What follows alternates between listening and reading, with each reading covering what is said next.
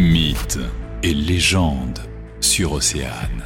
Intéressons-nous aux tertres et collines aujourd'hui avec Morgan Keane. Bonjour. Bonjour. Folkloriste qui recueille de nombreuses histoires passionnantes à travers la région.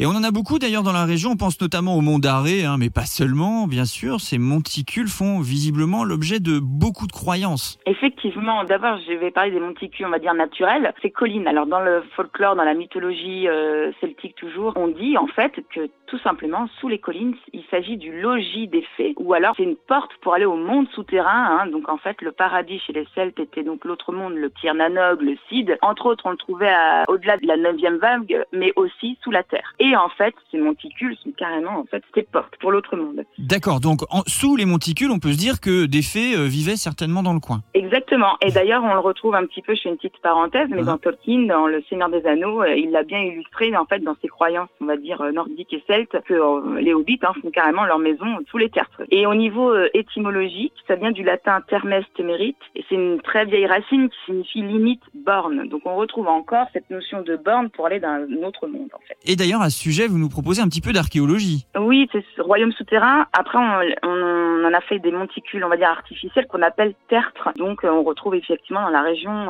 surtout là dans le Morbihan, donc les tertres, parce qu'en fait c'est monts telluriques. Dans les noms villages d'ailleurs, on pense à Saint-Nicolas du Tertre par exemple exemple. Mais exactement, ou alors euh, cette magnifique chapelle de Saint-Michel à Carnac, où en fait c'est carrément, euh, elle est sur un tertre, et en fait c'était donc euh, une volonté de retrouver ce monde ancien, ce monde tellurique, ce monde magique, et d'aller dans ses racines.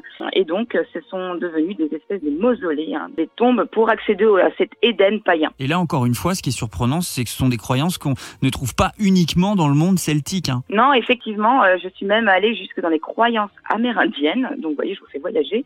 et en fait, c'est cette idée d'être un, mausolée, une île, on va dire une île au milieu de cet océan vert que sont les prairies, vous voyez. Donc en fait, c'est un peu cette idée-là. Et euh, le fait euh, de ces monticules, c'est un petit peu de rester le souverain de ces plaines. Et on dit que les terres rougies, ces grands seigneurs d'autrefois, restent verts été comme hiver. Bon, encore une fois, vous nous donnez à voir différemment hein, le monde qui nous entoure. Merci pour ça, Morgane. Merci à vous. Mythes et légendes sur Océane.